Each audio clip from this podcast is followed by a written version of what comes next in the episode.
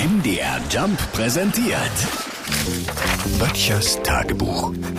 Notizen aus der Provinz. Bin ich froh, dass ich durch bin mit meiner Schulzeit. Ganz ehrlich, keine Sorgen wegen Zensuren oder Punkten, kein Bibbern vor einer Klassenarbeit, kein Gestammle vor der Klasse, weil das Meerschweinchen diesmal wirklich den Spickzettel gefressen hatte. Und vor allem keine Prüfung mehr. Ja, ich weiß, bei mir ist der ganze Kram nun wirklich schon einige Wochen her.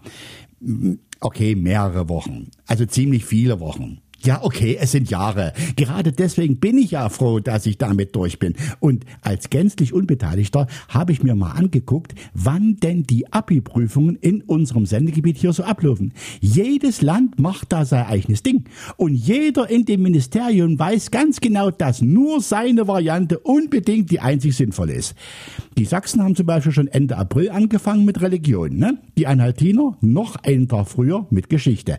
Dafür kann man in Sachsen sein Geschichtsabitur zweisprachig ablegen. Die Thüringer fangen heute überhaupt erst an mit ihrem Deutschaufsatz. Da sind die Sachsen schon zwei Wochen fertig mit all ihren schriftlichen. Wer wollte, durfte sich auch in Hebräisch prüfen lassen, ne? In Hebräisch, in Sachsen. In Anhalt ging das nicht.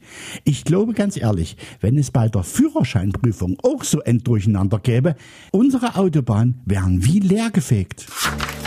Böttchers Tagebuch. MDR Jump macht einfach Spaß.